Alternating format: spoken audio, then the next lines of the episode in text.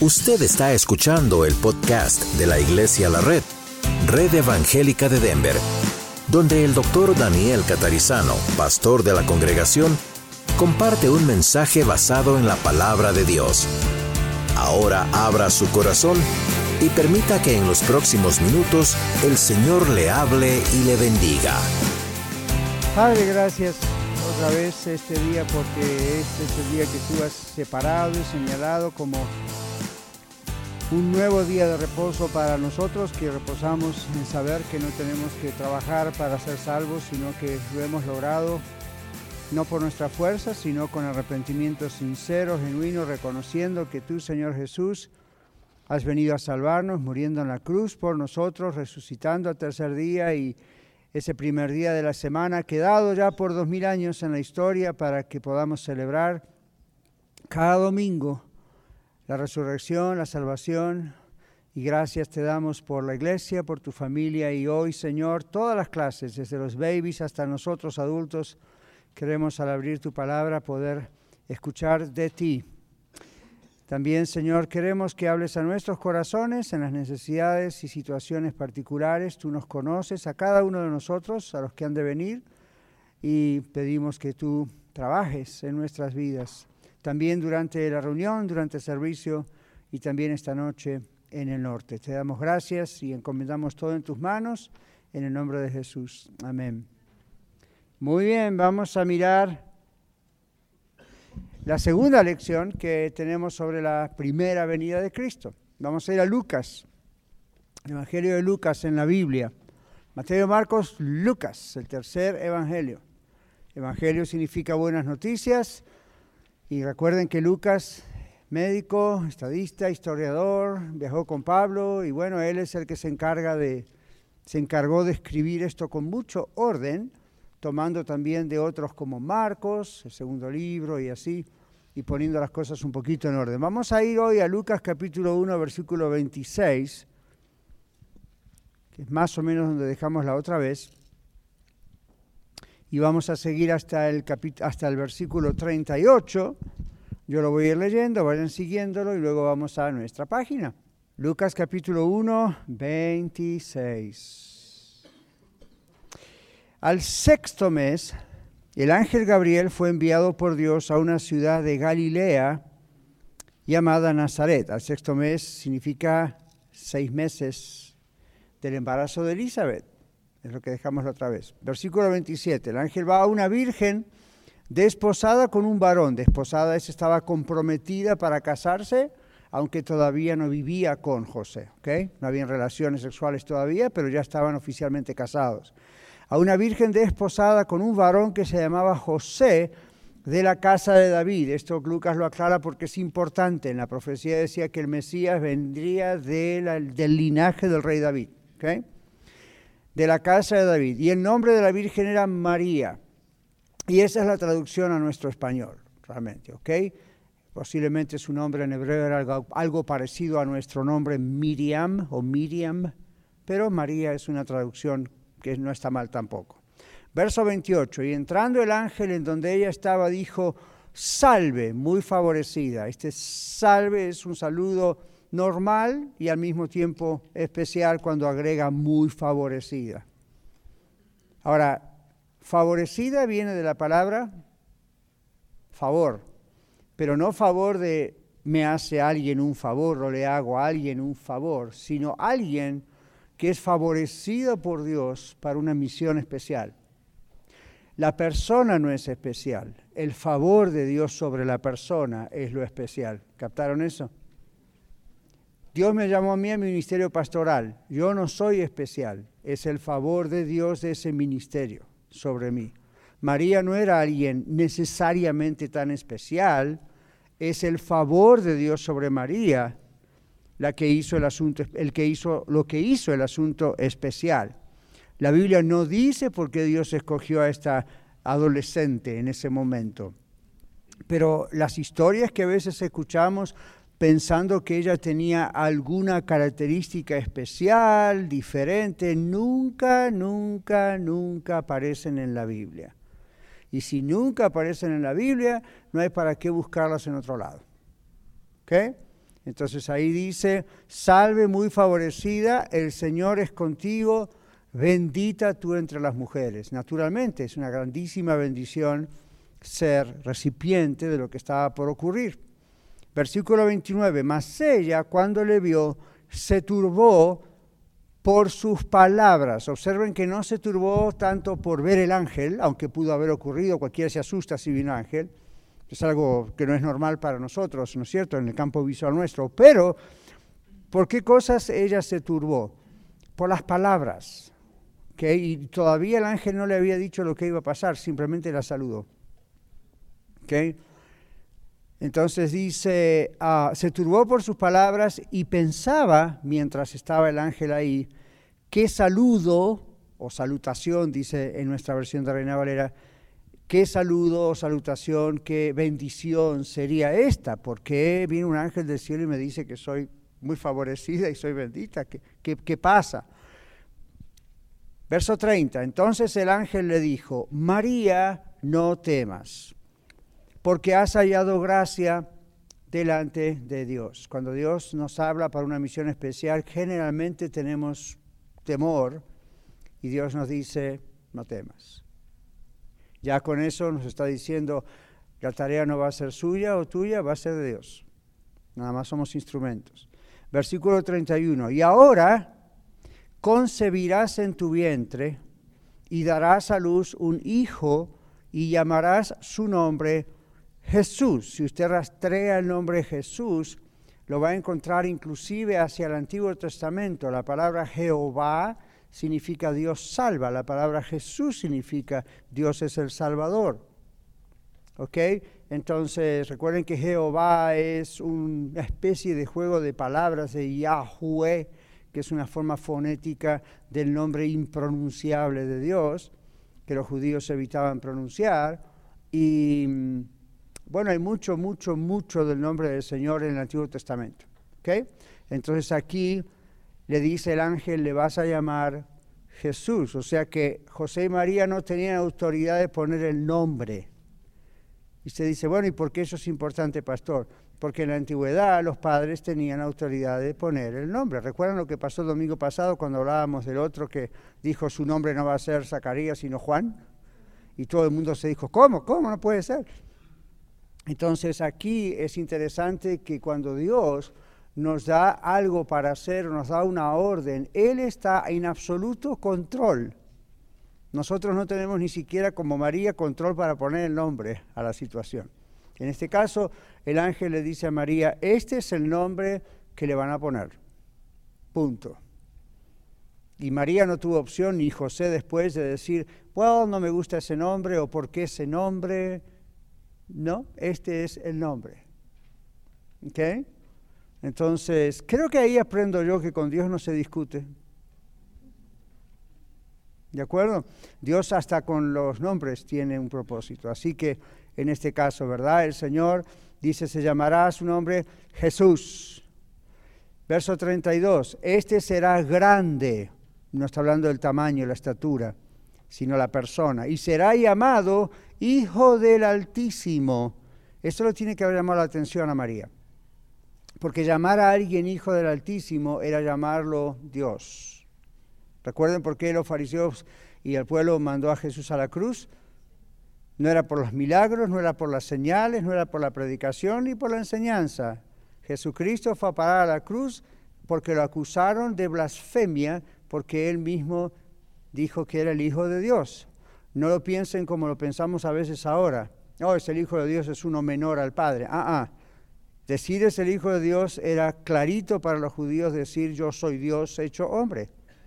Entonces por eso lo crucificaron al Señor Jesús. Y lo siguen haciendo hoy en los mentes muchas personas todavía, especialmente en las sectas. Entonces aquí dice, este será llamado Hijo del Altísimo. con razón se sorprendió María, ¿no? Y el Señor Dios le dará el trono de David, su padre. Entonces aquí vemos la combinación, Hijo del Altísimo, esta es la deidad, la divinidad, la deidad del Señor Jesucristo, y luego el trono de David, su padre. Aquí está hablando de la parte humana de Jesús, del linaje de David. En las profecías decía, el Mesías para venir del cielo vía el linaje de David. Lea el profeta Isaías, todo el libro de Isaías es bien claro. Yo les aconsejo que cuando ustedes leen Mateo, Marcos, Lucas y Juan, tengan al lado el libro de Isaías.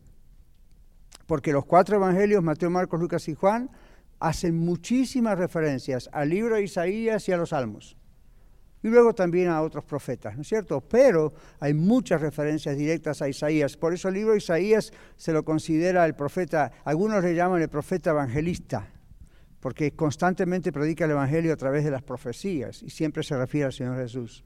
¿Ven? Entonces este nombre inclusive de Jesús, usted puede ir allá atrás. En el libro de Isaías aparece que se iba a llamar Emanuel. ¿Qué significa Emanuel? Dios con nosotros. Ven y Jesús es Dios Salvador con nosotros, es la idea del nombre.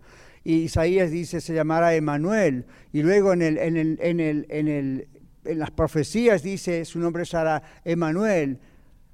Admirable, consejero, Dios fuerte, Padre eterno, príncipe de paz. Todos esos nombres tienen que ver con Jesús. Sin embargo, observen la combinación. ¿Ok? Yo sé que es complicado para nuestra pobre cabecita. Pero observen que es claro en la Biblia. ¿okay? Entonces esto le está diciendo el ángel a María. Estamos en el versículo 32 entonces. Este será grande y será llamado Hijo del Altísimo y el Señor Dios le dará el trono de David su padre, con lo cual cumplirá la profecía mesiánica. Verso 33. Y reinará sobre la casa de Jacob para siempre y su reino no tendrá fin. Otra vez la combinación Dios-hombre, porque cualquier reino humano tiene fin, ¿sí o no? Pues por supuesto. ¿Dónde está el imperio romano? ¿Dónde está el imperio persa? ¿Dónde está el imperio? No, ya no existe. ¿Okay? La reina de Inglaterra, por más que tenga una salud de hierro, en cualquier momento se nos va. Ya anda en los noventa y pico. ¿Okay? ¿Qué tanto más puede durar como su mamá? Pero a mí no va a ser para siempre, ¿verdad? Y aún el tiempo que le queda ya ha tenido que delegar muchas cosas porque pues ya la viejita está viejita. En cambio aquí dice el reino del Señor será para siempre. Esto no es entonces un ser humano normal. Entonces acá otra vez la combinación. Es el reino de David, Jacob, pero para siempre. Hmm. Y esto los judíos captaban la idea si conocían la escritura como nos pasa hoy, si conocemos la escritura, captamos la idea, si no la conocemos, estamos, ¿ah? ¿Qué? 34. Entonces María dijo al ángel, ¿cómo será esto? Pues no conozco varón. ¿Se acuerdan el domingo pasado? La reacción de María fue diferente. ¿Se acuerdan? El siervo de Dios no dijo cómo será esto, sino que pidió como una prueba, recuerden. ¿En qué conoceré esto? Y María dice, ok, fine, ¿cómo, cómo va a ser esto? Porque pues yo soy virgen, es lo que está diciendo. Entonces no duda de las palabras del ángel, simplemente dice, yo estoy dispuesta a ser una mamá, pero y, yo soy virgen. Entonces aquí dice el verso 35, eh, y respondiendo el ángel le dijo, el Espíritu Santo vendrá sobre ti y el poder del Altísimo te cubrirá con su sombra. O sea, no está explicando demasiado, simplemente está diciendo lo que va a ocurrir el Espíritu Santo vendrá sobre ti, Dios el Espíritu Santo vendrá sobre ti, y el poder del Altísimo te cubrirá con su sombra, por lo cual, y observen ahora la, calificación para referirse a Jesús, el santo ser que nacerá, y está con mayúscula, el santo ser, no es cualquier hijo, es todo hombre, pero es obviamente Dios, el santo ser que nacerá será llamado Hijo de Dios. Recuerden, para nosotros la palabra hijo es un poquito complicada a veces porque, ah, es que es el hijo de fulano, se llama fulano y es el hijo, no es como el padre. No en la escritura. ¿ok? Al decirle el santo ser que nacerá, qué sorpresa se habrá María, ¿verdad? El santo ser que nacerá será llamado Hijo de Dios. María en algún momento tiene que haber entendido, yo voy a tener a Dios en mi vientre, en forma humana.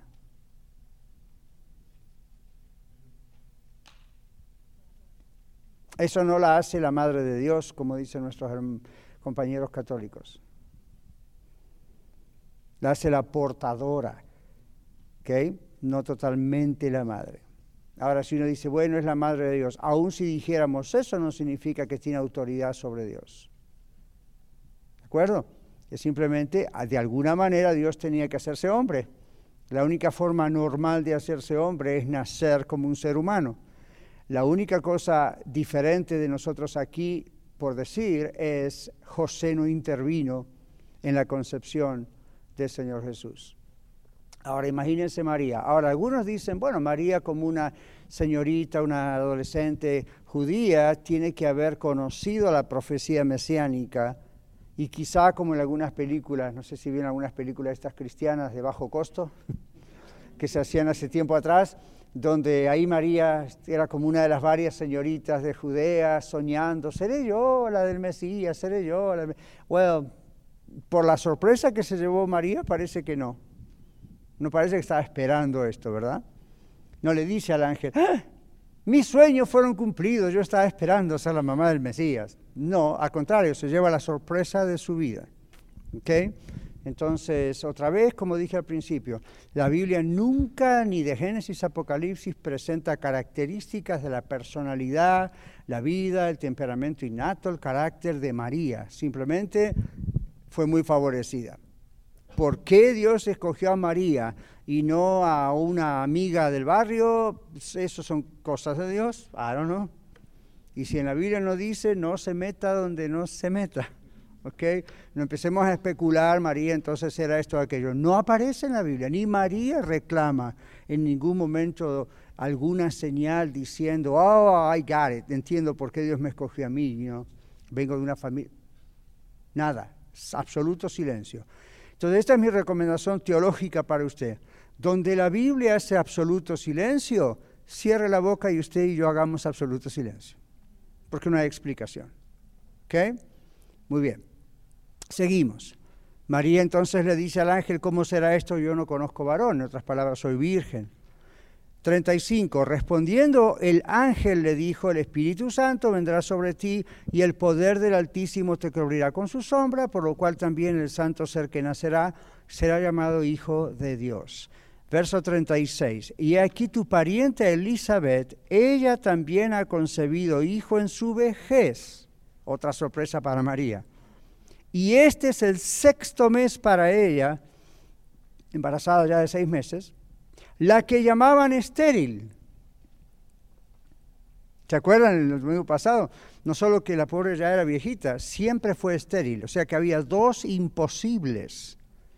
Y el ángel dice a Zacarías y le dice a María, todo es posible para Dios. La otra forma de decirlo es, lo que es imposible para las personas, para los seres humanos, para los hombres, es posible para Dios. Si no, Dios no sería Dios. Nos gustaría tener un Dios que dice, oh, sorry, ahí ya no puedo. Pues yo no adoraría eso, yo diría, eso es un Dios mitológico como tenían los griegos o otros. Este Dios crea todo, hace todo y no hay nada lo limita. Es Dios. ¿Ven? Es el único Dios. Entonces, miren lo que dice el 37, porque nada hay imposible para Dios. ¿Cuál es la definición más profunda de la palabra nada? Nada. Si es nada, es nada. Nada es imposible para Dios. Verso 38. Entonces María dijo, explícame esto científicamente.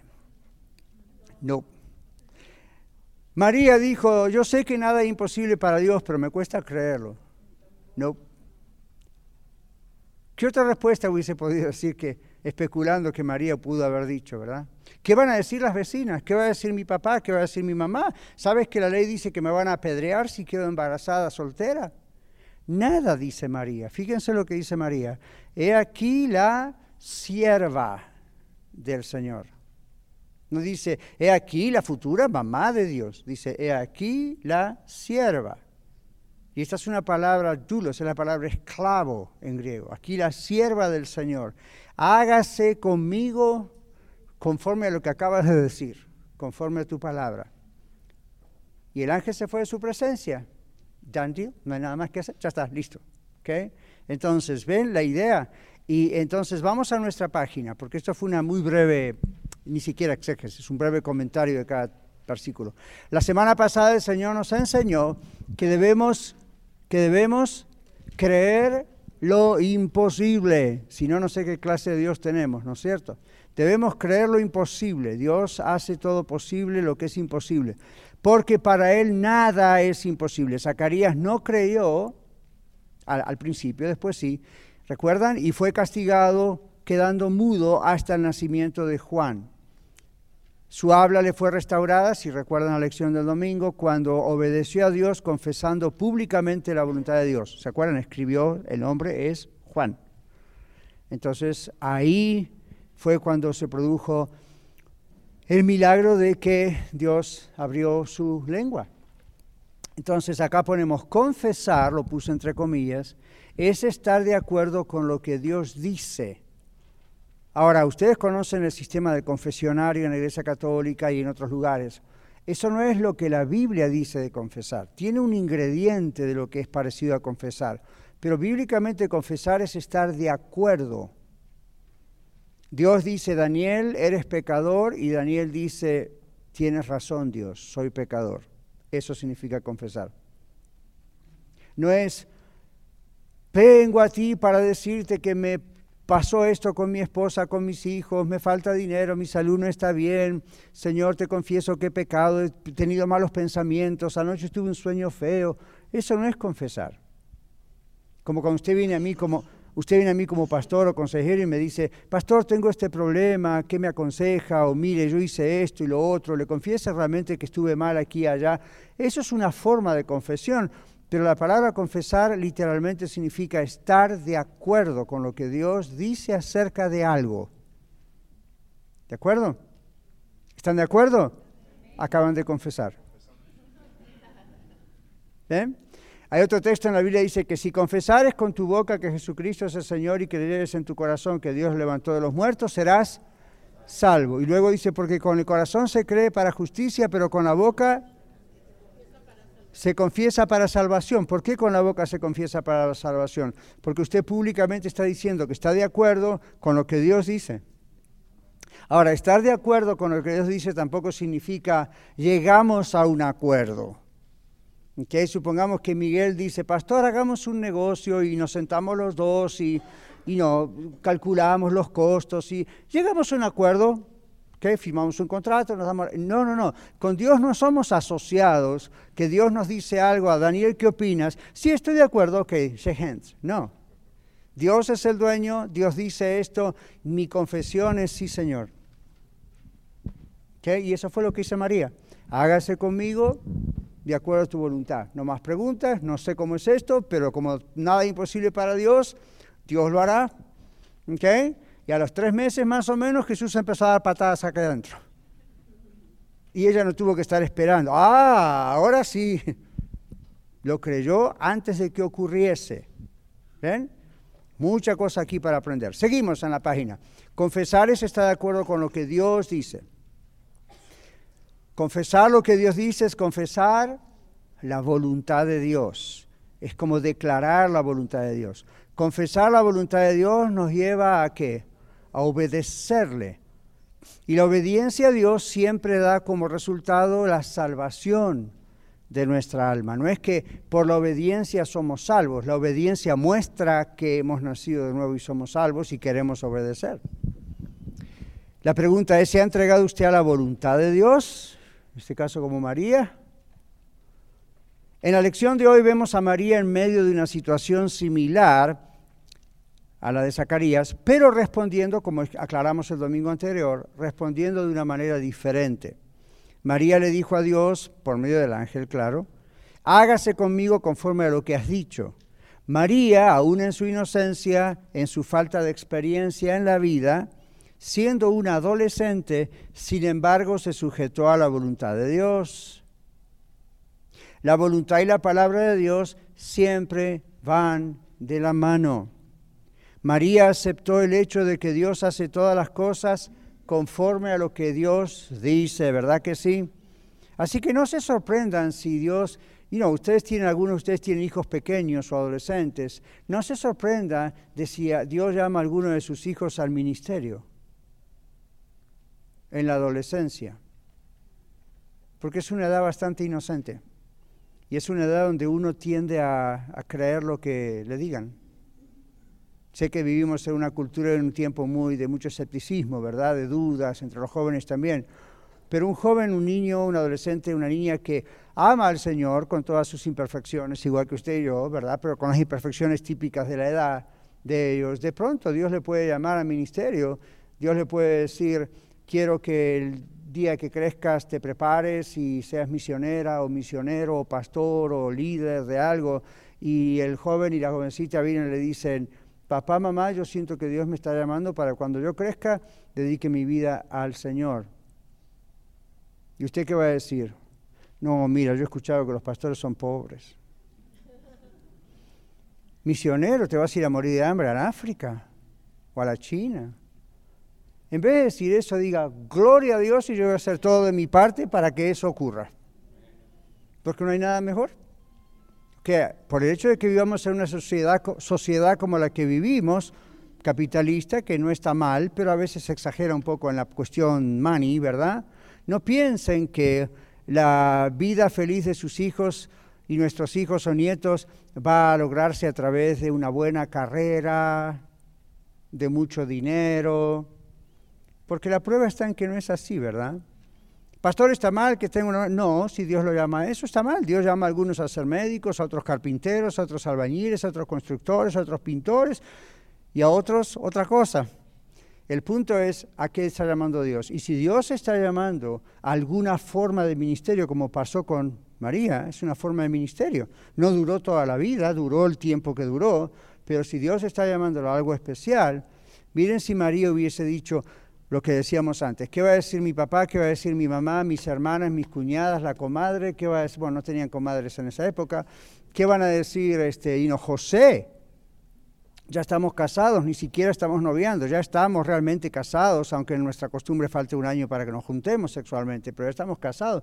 Voy a perder a papá, voy a perder a mamá, voy a perder la vida. Y luego, padre, a mí, imagínese si María viviera en nuestra época yo estoy soñando con una carrera o con tener hijos o con ser feminista independiente y hacer lo que quiera. Y María no dijo nada de eso. María dijo, hágase conmigo conforme a la voluntad de Dios. Y sabía que estaba arriesgando su vida. ¿Se acuerdan lo que pasó después cuando se enteró José? José quería dejarla y José era tan honesto que quería dejarla secretamente para no difamarla, porque lo que podría haber hecho José es lo que haría cualquier otro marido en esa época, denunciarla ante la ley, estar ahí presente y apedrearla junto con los jueces de la ley en la puerta de la ciudad. En cambio, si la dejaba secretamente, nunca se pusieron a pensar lo que en la ley judía podría haber pasado con José. Nunca se pusieron a pensar en eso, ¿verdad? Ven porque leen la Biblia muy rápido. José también estaba arriesgándose, aún si la dejaba secretamente. Todo el mundo iba a decir, ¿de quién quedó embarazada María? Entonces, ¿quién sabe qué hubiera ocurrido? Podríamos ir en eso, pero no hay tiempo para entrar en esa profundidad hoy. Pero ¿qué hubiera ocurrido si José la abandonaba? Tenía que irse, la dejaba, podría haber dicho no fue conmigo, adulteró, la pero José arregló la cosa de tal manera que dijo, bueno, yo la amo, lo que voy a hacer es dejarla secretamente. Y ahí fue cuando se aparece el ángel y le dice a José, no la dejes, porque lo que hay María es concebido de Dios. ¿Ven? Entonces, yo creo que era necesario que un ángel le dijera eso directamente a José, o es muy difícil creerlo, ¿verdad? Es complicado creer algo así. Para María no lo fue, pero José también tuvo que ser visitado por este ángel cuando su decisión era, ok, yo no puedo casarme con esta mujer, ¿qué está pasando? Otra vez, la Biblia no especula, la Biblia no dice cosas al respecto, más de esto no podemos especular mucho. Solamente sabemos que era judío, había una ley, esto iba a pasar y esta fue la decisión de José. Mientras pensaba hacerlo, aparece el ángel y lo frena. Entonces José, que muy pocas veces está envuelto en esta historia, ¿verdad? Siempre es María, María, María. José tiene una parte muy importante aquí. Y luego tiene que enfrentar la situación de, ok, yo voy a ser el papá o el medio papá de esta criatura por varios años. Y miren quién es. Ahora, hay películas, hay libros, hay cosas que empiezan a hablar de Jesús siendo un niño, escupiendo en tierra y haciendo bolitas de barro y soplando y aparecen pajaritos. Ustedes conocen esas historias, no me digan que no. Algunos las conocen mejor que yo. No son cosas que la Biblia dice. Hay silencio de la infancia de Jesús. En la Biblia, realmente en la Biblia aparecen dos o tres ocasiones nada más de la infancia de Jesús. Una de ellas es cuando es circuncidado a los ocho días. La otra es cuando está a los doce años de edad en el templo. ¿Recuerdan? Toda la familia iba hasta el templo y él se quedó atrás. No hay mucho más. La otra y ahí mismo dice, el niño crecía y se fortalecía en gracia, en sabiduría, en gracia con Dios, con los hombres. Y, no se dice nada más hasta que Jesús aparece para ser bautizado por Juan y ya tenía como 30 años. Entonces, ¿qué pasó durante ese tiempo? Creció normalmente, hizo lo que cualquier niño judío hizo. Y algunos dicen, era carpintero porque su papá era carpintero. Se supone que sí, pero la Biblia no dice que Jesús era carpintero. Dice que era el hijo del carpintero. ¿Por qué asumimos que todos los hijos del carpintero eran carpinteros? Era la costumbre, pero no dice que Jesús era carpintero. Entonces, you eso no va, no va a crear un problema teológico, pero no especule. Donde hay silencio en la Biblia, ¿qué hacemos? Silencio. ¿Ok? Simplemente sabemos quién era y cómo lo conocían, pero no tiene importancia evidentemente lo que sucedió en todos esos años de la adolescencia y la juventud de Jesús. Si la Biblia no dice nada es porque no tiene importancia para nosotros qué pasó ahí. Se mantuvo como cualquier otro niño, creciendo, obviamente amando al Señor, sin pecar, y cuando llegó su momento, ¡boom! Ese fue su momento y empezó ese ministerio, ¿ok? Bueno, seguimos en la página. Entonces dice... María aceptó el hecho de que Dios hace todas las cosas conforme a lo que Dios dice. En María vemos un ser humano que aprendió que Dios hace las cosas conforme a lo que Dios decide, siempre según los planes de Dios, y que someternos a Él para que nos use como quiera nos da el privilegio de participar en su obra dentro de la historia. María decidió aceptar la voluntad de Dios y unirse a lo que Dios estaba haciendo durante su tiempo de vida, desde María. María aceptó el tiempo de Dios. ¿Se acuerdan que el domingo pasado hablamos de esto? Nosotros debemos hacer lo mismo. Debemos reconocer lo que Dios está haciendo en nuestro tiempo de vida. Y en paréntesis puse, le animamos a escuchar el audio del mensaje del domingo pasado, que tenía que ver con eso. Conforme a su voluntad, la de Dios, y a su palabra, la de Dios, Dios entró corporalmente en la historia humana para salvarnos. El propósito principal del texto de Lucas es anunciarnos que el plan de Dios siempre fue y sigue siendo salvar al mundo por medio de Él mismo. Ahora, miremos tres, cuatro puntitos. Conforme a la palabra de Dios, Dios decidió hacer qué? Salvar al mundo. Conforme a la palabra de Dios fueron hechos los cielos y la tierra, recuerda Génesis 1. Dijo Dios era luz, fue la luz. Y eso es porque no simplemente se le ocurrió, esto es lo que fue su voluntad. Usted y yo fuimos creados conforme a la palabra de Dios porque era la voluntad de Dios que usted naciese. ¿Usted sabía eso? ¿Usted cree que usted es un accidente biológico de la unión sexual de su padre y su madre? Dios sabía que usted iba a nacer. Le guste o no le guste, Dios sabía que usted iba a nacer y Dios lo permitió. Pastor, ¿será que Dios tiene un propósito especial para mi vida? Dios siempre tiene un propósito especial para la vida de todos los seres humanos. Más allá de que sean conocidos, desconocidos, predicadores o no, Dios siempre tiene un propósito especial. Y usted estará diciendo esta tarde, esta mañana, bueno, pero yo, yo estoy alejado de Dios, no sé si creo en Dios, no amo a Dios. A mí no me importa, Dios tiene un propósito para su vida, ese es el punto. Usted no está aquí por casualidad. Usted no es un perro, no es un gato, no es una planta. Hasta eso tiene propósito. Imagínese usted. ¿Se, da cuenta? Ok. Entonces, ¿qué dice Salmo 33.6? ¿Aquí, Angelita? 33.6. Por la palabra de Jehová fueron hechos los cielos y todo el ejército de ellos por el aliento de su boca. Por la gracia, Angelita, por la palabra de Jehová, Jehová significa el Señor, ya saben, fueron hechos los cielos y la tierra. ¿Ok? Entonces, el poder de la palabra, recuerden que en la Biblia Juan dice Jesús es el logo, el verbo, la palabra, fue hecho todo, inclusive usted y yo. Ahora seguimos. Alguien más busque Hebreos 10, 1 al 10. Conforme a la palabra de Dios, Él mismo, Dios mismo, se preparó un cuerpo humano para venir a la tierra a salvarnos. ¿Y aquí estaba levantando la mano Doris? ¿O alguien más? Ok, Marlon está en control del micrófono, así que ah, yo no me meto con él, él no se mete conmigo, que él decida. Hebreos 10, vi varias manos levantadas. Hebreos 10, 1 al 10. Amén. Porque la ley, teniendo la sombra de los buenos, de los bienes venideros, no la imagen misma de las cosas, nunca puede ser por los mismos sacrificios que se ofrecen continuamente cada año, a ser perfectos a los que se acercan. De otra manera cesarían de ofrecerse, pues los que tributan este culto limpios una vez, no tendrán ya más conciencia de pecado. Pero en estos sacrificios cada año se hace memoria de los pecados, porque la sangre de los toros y de los machos cabrillos no pueden quitar los pecados. Por lo cual entrando en el mundo dice, sacrificio y ofrenda no quisiste, mas me preparaste cuerpo. Ahí está, ¿lo vieron? Holocaustos y expiaciones por el pecado no te agradaron.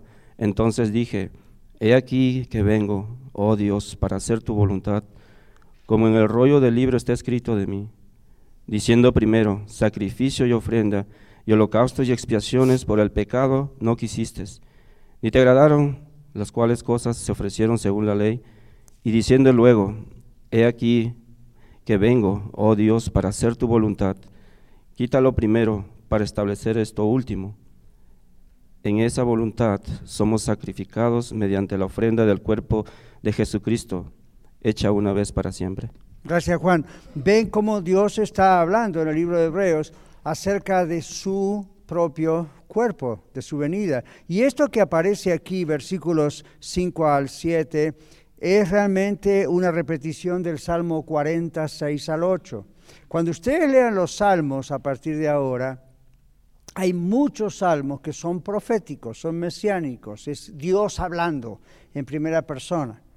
¿Okay? No es, oh, el rey David o este otro, el otro. Eh, ok, esas son las formas, las personas escribiendo, pero son inspiradas por Dios. Y como lo entendió el autor de Hebreos, inspirado también por Dios, que agrega este salmo en medio de su carta. Cuando el Salmo 40 dice, sacrificio, ofrenda, no quisiste, más me preparaste cuerpo. ¿Ustedes se dan cuenta que este es el Señor Jesús hablando en el Antiguo Testamento? ¿Ustedes saben cuántas veces el Señor aparece inclusive físicamente en el Antiguo Testamento? Varias veces aparece Jesús en el Antiguo Testamento. No dice soy Jesús, la Biblia lo describe como el ángel de Jehová o el ángel de Dios. Y cuando usted presta atención a lo que está pasando y lo que está diciendo y lee el resto de la Biblia, dice, ese es Jesús. Jesús mismo estando en la tierra habló de su preexistencia. Dijo, antes que Abraham fuese, yo soy. Entonces aquí aparece otra cosa. Dios Jesús está hablando inclusive con su Padre, y acá está escrito en el Salmo, esto es Dios inspirando al salmista a escribirlo. Sacrificio, ofrenda, observen que hay un diálogo aquí en lo que es el Godhead, o lo que es ah, la cabecera de Dios, digamos. Sacrificio, ofrenda no quisiste, más me que preparaste cuerpo. Esto tiene que ver con lo que pasó con María o en María. ¿Ven? Entonces volvemos a nuestra página. Conforme a la palabra de Dios, Él mismo se preparó un cuerpo humano para venir a la tierra para salvarnos. ¿Cuál es el problema? ¿Quién hizo a Adán y Eva? ¿Quién preparó el cuerpo? Dios. ¿Tiene algún problema? Así como creó a Adán y Eva, de pronto crear a Jesús. Cuidado con crear no significa que Jesús no existía, sino que crear este cuerpo, preparar este cuerpo, no hay ningún problema. ¿Qué le dijo el ángel a María? Todo es posible para Dios o para Dios no es nada imposible, ¿ven? Constantemente. Ok, seguimos en la página. Número cuatro. Conforme a la palabra de Dios, usted y yo somos salvos. A menos que usted rechace la salvación, pues ahí ni Dios va a hacer nada ya. Ningún sacrificio humano tiene poder, sino solo el rescate divino. La salvación es un rescate del infierno. La salvación es un rescate de la condenación eterna que es justo que la recibiésemos, ¿ok? Pero Dios nos ha rescatado cuando aceptamos este rescate. Entonces dice, ningún rito religioso tiene poder para salvarnos, ni siquiera el bautismo, ni la Santa Cena o la Cena del Señor, ni estar aquí hoy ni el diezmo y la ofrenda, ni, ni nada, ni un curso discipulado. Nada tiene poder para salvarnos. Todo lo que dije es muy bueno, pero no tiene poder para salvarnos. Lo hacemos porque somos salvos. Luego dice, nada ni nadie tiene poder para salvarnos, solo Cristo salva. Eres el único que nos salva. ¿Ven? ¿De qué debemos ser salvos? Es la pregunta. ¿Por qué Jesús viene, entra María y todo esto? ¿Por qué tanto problema, tanta historia? ¡Wow! Esto es increíble, es maravilloso, pero ¿de qué debemos ser salvos? Si Dios se tomó este trabajo, vamos a decir así, es porque era algo muy serio para Dios, salvarnos. Entonces, ¿de qué debemos ser salvos? ¿Qué dice la página? De la paga o castigo por nuestro pecado el cual es la separación eterna de Dios. El castigo es estamos separados o estábamos separados eternamente de Dios. El Señor Jesús llamó a esa separación el infierno. Yo sé, es un tema que hoy nadie le gusta hablar, piensan que es para asustar a la gente, piense lo que quiera, pero el mismo Dios habló del infierno. Originalmente preparado para el diablo y sus ángeles, sus demonios, pero el destino final de los que rechazan la salvación, la gracia de Dios. Ponga el dedo ahí y piensa en esto. Si usted se está ahogando en el medio del río, aquí en cualquier reservoir, en Colorado, sin, sin pensar ni siquiera en el mar, pensemos en lo que tenemos más cerca, y está súper fría el agua, como siempre es el agua muy fría en Colorado, y usted empieza a ahogarse, y alguien desde la playa le dice, voy y te voy a, me voy a, no voy a tirarte un salvavidas, ¿saben lo que es un salvavidas, verdad? No, voy a nadar hasta ahí, me voy a arriesgar mi vida y te voy a sacar de ahí. Y cuando la persona llega al lado suyo, usted le dice, no, gracias. Usted se ríe, pero sabe lo que va a pasar, ¿verdad? La persona que le vino a rescatar, ¿qué puede hacer? Si usted no quiere, ¿qué puede hacer la persona? Usted diría, ah, yo lo obligo, le doy una buena trompada y que se calle, que esté inconsciente y lo agarro y lo suelto. Pero Dios no trabaja así, Dios trabaja con nuestra propia voluntad. Él vino desde, la, desde el cielo a la tierra a salvarnos, a, a pagar por nosotros y nos dice, Daniel, te quiero salvar. Si yo no le hubiese dicho, sí, Señor, yo sé que me estoy ahogando, confieso que me estoy ahogando. Si me dejas acá, mi destino final es ese pozo abajo mío en el océano o en el río, a quién sabe qué cantidad de distancia abajo de mis pies y ahí que me coman los tiburones o lo que sea.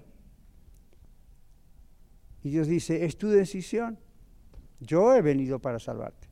Ahora, el infierno es peor que morirse abajo del mar, porque si uno se muere abajo del mar, se muere, el infierno no se muere es eternamente consciente del error que cometió, eternamente consciente del dolor.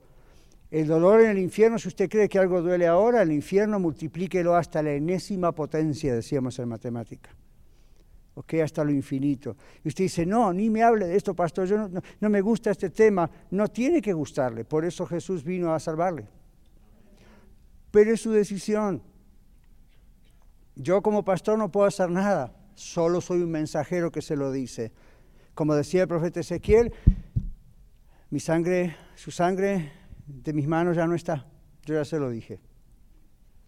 Que ahora es su decisión. Pero ven qué, increíble que es el Señor. Él viene a rescatarnos, no nos tira un salvavidas. Tirarnos un salvavidas sería, ahí va la religión, agárrenla. Otro salvavidas sería, a ver, su esposa o su esposo es salvo, agárrese de lo de ella. Tampoco no hay, acá está este rito, o pague tanto, o lea toda la Biblia y memorícela. Son todos salvavidas, nada sirve. Jesús mismo vino, Dios mismo vino y dijo, yo te voy a sacar de acá. Pero si te resistes, si no quieres ser salvo, pues ya, ya está, más no voy a hacer. Porque, porque Dios nos creó imagen y semejanza de Él y Dios nos deja decidir. ¿Qué hizo con Adán y Eva? Los dejó decidir no le eche la culpa a Dios. ¿Ven? Dios no, da, no, no deja decidir a un perro, a un caballo, a un pez, a un elefante, pero a usted y a mí nos tiene que respetar al punto de dejarnos decidir porque nos ha hecho así como Él, no como Dios, pero a la imagen y semejanza de Él. Entonces, confesar, empezamos diciendo la lección, es reconocer que somos pecadores y que si no tenemos al Salvador, no hay solución para nosotros. Así que mi hermano, mi hermana, no venga a Cristo y espero que no haya venido al Señor Jesucristo o a la religión para solucionar su problema matrimonial, su salud, que sus hijos crezcan en un lugar moralmente puro. Todo eso es bueno, pero usted se puede llevar la sorpresa de su vida cuando llegue el juicio final. No haga eso. Cuando invite a alguien a aceptar a Cristo, don't push. ¿Qué significa eso? No lo apure. ¿Ok? Yo no voy a ir a Pati acá a decirle a que haga la oración. Y a lo mejor la va a hacer, pero si no entiende lo que está pasando, no digo si no entiende con la cabeza, si no entiende que es pecadora, que se va al infierno, que es tremendo lo que está pasando y no sabe quién es el Señor Jesús, por más que haga la oración es, you know, cualquiera hace una oración. Entonces tiene que estar seguro de que la persona quiere ser salva. Y nadie puede llegar a la solución a menos que se dé cuenta el peligro en el que está. Tenemos a nuestro hermano Antonio, por seis semanas va a estar en el hospital porque tiene cálculos en su vesícula. Tiene ochenta y pico de años, no se lo puede hacer mucho con él. Entonces, si no, va a estar ahí seis semanas en un tratamiento. Ahora, ¿por qué dice esto, pastor? Bueno, porque está en el contexto de lo que estamos diciendo nosotros también. ¿Se imagina si él dice, no quiero que hagan nada por mí? ¿Qué va a pasar? Todos sabemos lo que va a pasar, ¿verdad? Entonces, él no está aferrado a tradiciones o cosas, ideas, él está aferrado a que alguien lo ayude. Y hasta el último momento vamos a estar ayudándole. ¿Por qué usted cree que él está en el hospital? Porque él se da cuenta que lo que está pasando necesita de ayuda especializada. ¿Ven? Entonces, ¿qué estamos queriendo decir con todo esto? Uno no puede forzarlo, él también tiene que decidir querer ser ayudado. El Señor es nuestro médico. Pero si Antonio hubiese dicho, no, lo que me está pasando es puro cuento, realmente no me pasa nada, ya no lo tendríamos aquí, entre nosotros. Entonces, ¿qué estamos diciendo con esto? Cuando a una persona se le presenta el Evangelio, una persona acepta a Cristo cuando ve el peligro en el que se encuentra. Si la persona no ve el peligro del infierno, lo único que hace con decir una oracióncita y pasar al frente y bautizarse es pertenecer a otra religión. Va a haber muchos en el infierno que eran miembros de iglesias cristianas también. Y usted dice, pero si, si eran miembros de iglesia cristiana, ¿la iglesia nos salva? La iglesia no nos salva. ¿Ustedes, ¿Ustedes captaron lo que dije? La iglesia no tiene poder para salvar. Yo sé que nosotros todos latinos en el contexto católico del que venimos, la iglesia católica dice que la iglesia salva, es parte de los siete sacramentos, es ir a la misa. No dice eso la Biblia, ¿ok? Esa es la interpretación de ellos, pero la Biblia no dice eso. Entonces, parece feo cuando uno dice, y es feo cuando uno dice, en el cielo va a haber gente que era miembros de iglesias cristianas, hasta pastores a lo mejor. Y usted dice, pero ¿cómo dice eso? Eso es terrible. Si no hubo una verdadera conversión, si no hubo un nuevo nacimiento, y si todo lo que hubo fue, me gusta esta iglesia más que la otra, aquí me ayudan, en la otra no, o me ayudan mejor, o aquí cantamos y en la otra no, o esto y esto y aquello, o yo tenía un problema matrimonial y me dijeron que en la iglesia me iban a ayudar. Si no hubo una verdadera conversión, por más que usted diga diez veces la oración, si no hubo realmente una convicción de pecado y usted vio el peligro de que se iba al infierno, por más que haya hecho una oración, la oración no es una fórmula mágica. La oración no es una fórmula que se dice y garantiza todo. Esa oración es válida cuando hay una verdadera, un verdadero arrepentimiento. Y cuando usted se da cuenta que es peligroso. Días atrás estaba viendo lo estoy siguiendo con mucha atención a ver a dónde llega la historia. Hace unos pocos años atrás, un hombre estaba muriendo de cáncer y un amigo de él, ya le habían dado pocos meses de vida, un cáncer ya a nivel 4, y un amigo de él, veterinario, le dijo, mira, yo le doy a mis animalitos un polvillo que es antiparasitario, ¿por qué no lo tomas junto con ciertas vitaminas, estilo otro? Y el hombre lo empezó a hacer y se sanó. Ahora, se está estudiando hasta dónde esto es real o no, pero ya van varios que parece que esto les ayuda. No es garantía, otros murieron, pero parece que esto ayuda. Ahora, ¿por qué les cuento esto? ¿Se dan cuenta que cuando uno está desesperado hace cualquier cosa? Y a veces lo que no tiene que hacer. Como ir a uno, alguien que le lea las manos o alguien que le haga alguna cosa ocultista, satanista, porque está desesperado. Ahí la regó, regó, regó. Ahí es peor todavía de lo que tenía antes. Pero ¿verdad que si usted le dice al médico, mire, usted tiene cinco o seis meses para vivir, no hay nada más que la ciencia puede hacer por usted? Y usted le dice, pero una amiga me dijo que si me inyecto vitamina D y me pongo boca abajo todos los días hasta tal hora algo puede suceder, el médico le va a decir, a esta altura haga lo que quiera, porque usted está desesperado por no morir. Y usted lo va a hacer. Cuando uno está desesperado de verdad, porque se da cuenta que se va al infierno, la única solución es Cristo.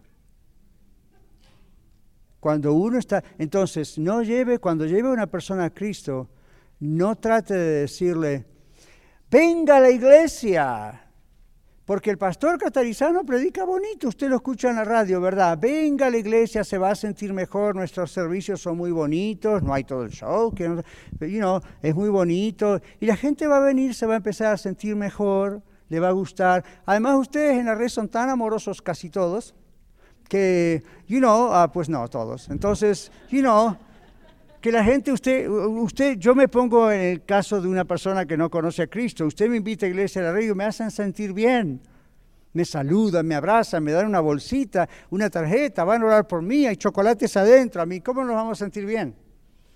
Y, sigo viniendo y se acuerdan de mí, me visitan y si estoy enfermo vienen, wow, yo voy a seguir viniendo a esta iglesia. Y el pastor de pronto hace llamado para decir los que quieren ser miembros y ya han pasado unos meses acá y dice, oh yeah, Hemos entrevistado a gente en clases de membresía que querían ser miembros y aún no eran salvos. Y gracias a Dios por las entrevistas. Les hemos sencillamente preguntado, ¿cuándo usted conoció a Cristo?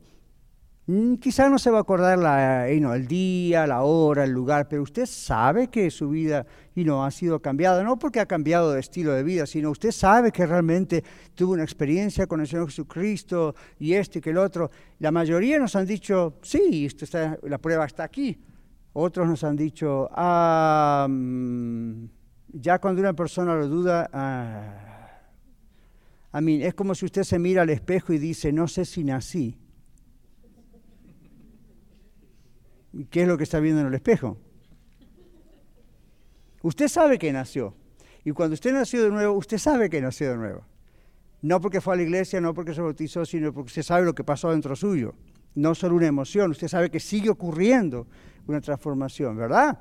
Entonces, eso es lo que pasó. Para esto vino el Señor Jesús. No vino a cambiarnos de religión, no vino a cambiarnos de costumbre, no vino a cambiarnos de costumbres de, dios éramos de tal país y ahora tenemos otras costumbres. El Señor vino a salvarnos porque el Señor ve el peligro del infierno y nos ama tanto que no nos quiere ver eternamente ahí, pero como es justo, no puede tratar de hacer de cuenta que no vio nada y traernos al reino de Dios. La Biblia dice, nada, nada contaminado va a entrar en el reino de Dios. Entonces, todavía usted está a tiempo. Esta época de Navidad es una época muy evangelística. Es una época de, de, analizar muy bien nuestros corazones. Vamos a ir concluyendo. Dice aquí, ¿de qué debemos ser salvos? De la paga o castigo por el pecado. El Señor Jesús lo llamó el infierno. Dios es un juez justo, como usted quiere que los jueces aquí en la tierra en Denver sean justos. Por lo tanto, no puede pasar por alto la justicia. Pero Dios nos ama demasiado. Nos ama y para salvarnos pagó el castigo Él por nosotros. Para ser salvos de la condenación del infierno debemos reconocer, volvemos al principio, confesar que somos pecadores perdidos y luego debemos creer quién es Jesús. Romanos 10, 10 dice, Jesús allá atrás, este Jesús, no. Porque con el corazón se cree para justicia, pero con la boca se confiesa para salvación. Gracias. Entonces, ¿qué es lo que estamos confesando? Esto es una clase, puede hablar. ¿Qué es lo que estamos confesando de acuerdo a Romanos 10? Que estamos de acuerdo con Dios y Dios qué dice para que estemos de acuerdo con Él. ¿Y qué significa que somos pecadores? Que estamos separados de Dios y necesitamos un Salvador. No significa que, bueno, todos somos pecadores, pastor. Imagínese, yo esta semana me eché una mentirita por acá o por allá.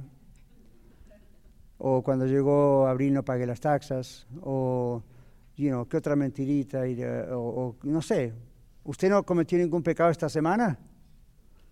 El que no haya cometido ningún pecado esta semana lo espero en la oficina. Le aseguro que usted y yo ambos cometimos algún pecado esta semana. No piense, robé, adulteré, me drogué, me emborraché y uno piensa en lo más dramático. ¿A qué se refiere antes de llegar a lo más dramático? cómo Mario? Que pecado es pecado, pero a mí, ¿usted cree que Jesús vino para salvarlo porque usted alguna vez se drogó, se emborrachó, se acostó con alguien que no es su cónyuge? ¿Usted cree que para eso vino Jesús? ¿Por qué habrá venido entonces Jesús? ¿Qué es pecado? Todos somos pecadores, entonces no hay solución. Había 613 leyes que los judíos tenían que cumplir al pie de la letra para tratar de quizás ser salvos. 613. ¿Qué pasaba si alguno de esos judíos cumplían 612 y la 13 no la cumplían? La Biblia dice se hacían culpables de las otras 612. Y usted dice, eso no es justo. Es justo. Así es la justicia. ¿Sí o no? Donde el cartel dice stop, stop, pare. Y si usted dice es que no lo vi, y policía que dice, oh, oh, I'm sorry, vaya al oculista. Ahí está, suficientemente grande para verlo, ¿verdad? Y usted dice, you know, stop, ¿usted sabe dónde tiene que parar? ¿Se acuerda cuando leíamos el manualito de la licencia? Porque aquí no importa, ¿verdad? Nosotros los hispanos no leemos el manual. Entonces, aquí está el cartel de stop. ¿Sabe lo que dice el manual? La trompa del carro, ¿dónde tiene que estar? Un poquito atrás del stop. Y si usted dice, pero yo paré un poquito adelante del stop. Y viene el policía, y le dice, usted no paró en el stop y usted dice, oficial, usted me está parando y acá está el stop. Si el oficial es súper legalista, ¿qué le va a decir? El manual dice... Y, usted dice, ¿para qué existe el manual? Pero paré, pero no donde el manual dice. Entonces, tiene que pagar este... Pero ¿por qué? Mire, yo nunca, yo cuando era muy jovencito dije eso una vez en policía, nunca me pasó esto. soy un buen conductor. policía no sabe. Usted paró fuera de lo que la ley dice. Bueno, así era la ley judía. Si había que cumplir 613 leyes, aparte de los 10 mandamientos y todo esto, y usted dice, yo cumplí 612, ¿me van a juzgar por una? Sí, porque con esa manchó todas las otras. Esa es la idea. Piense usted con sus hijos, los que tenemos hijos e hijas. ¿Usted les da órdenes a sus hijos o no? ¿O cuántos de ustedes están como la cultura moderna? No te voy a dar órdenes, hijo. Haz lo que tú sientas hacer. Porque no quiero entorpecer tu temperamento, no quiero entorpecer tu... Usted odia a su hijo, no lo ama. Pero cuando usted y yo damos órdenes a nuestros hijos o a nuestros nietos, las órdenes, ¿usted espera que se cumplan o que más o menos se cumplan? A ver, tenemos un par de minutos. Deme un ejemplo de una orden que alguna vez le ha dado a sus hijos que no están aquí presentes. y que de repente usted, y no, y no le obedecieron exactamente. Y después le dijeron, pero casi. Papá, mamá, ahí como que sí, pero que no. A ver. Sí, Hermana que nos visita de México. me pasó estos, estos días eh, que le pedí a mi hijo mayor que mi hijo se lastimó y le dije, llévalo al médico. ¿Y qué hizo? No, pues dijo, él me pidió una pomada nada más. Le digo, pero él no sabe para qué es nada, o sea, y aparte su situación era, como él tiene discapacidad, saber conducirlo, Yep. porque era, mm, pues, cubrirlo, ¿verdad? Porque era un accidente de trabajo. Le digo, él Claro. no sabe la ley del trabajo, tienes que llevarlo, instruirlo y acompañarlo. Lo tuvo Ya. que llevar su hermana. Ya, ya, siempre. Ahora, digamos, a veces uno le puede decir a los hijos, gracias. O de pronto uno le dice a los hijos, bueno, mira, eres adolescente, ok, te dejo ir al cine, donde sea con tus amigos, pero ¿sabe? tienes que volver aquí a las 8 de la noche. Por decir, no, no tomen ahora a las 8, el pastor dijo a las 8, es a las 8. No, es un ejemplo, digamos 8 y 15, ¿ok? Entonces usted dice, no, hasta las 8, por favor no vengas después. Y los niños llegan y son las 8 y 10. Ahora usted dice, bueno, si es un papá o una mamá legalista, le da con todo, ¿verdad? ¡Oh, ¡10 minutos! El problema no son los 10 minutos, el problema es cómo está jugando con la orden que usted le dio. Ese es el punto en una buena educación. No se trata de ser legalista, sino se trata de mirar la actitud. Porque si usted le dice, bueno, hijo, 10 minutos no es nada, está bien, la próxima llega a las 8. Ok, La próxima dice, el costo de 10 minutos no fue mucho. Ok, 8 y 20. Y después el costo de 20 minutos no fue mucho. Se enojó un poco, ah, ya se lo va a pasar. Entonces después es a las 9.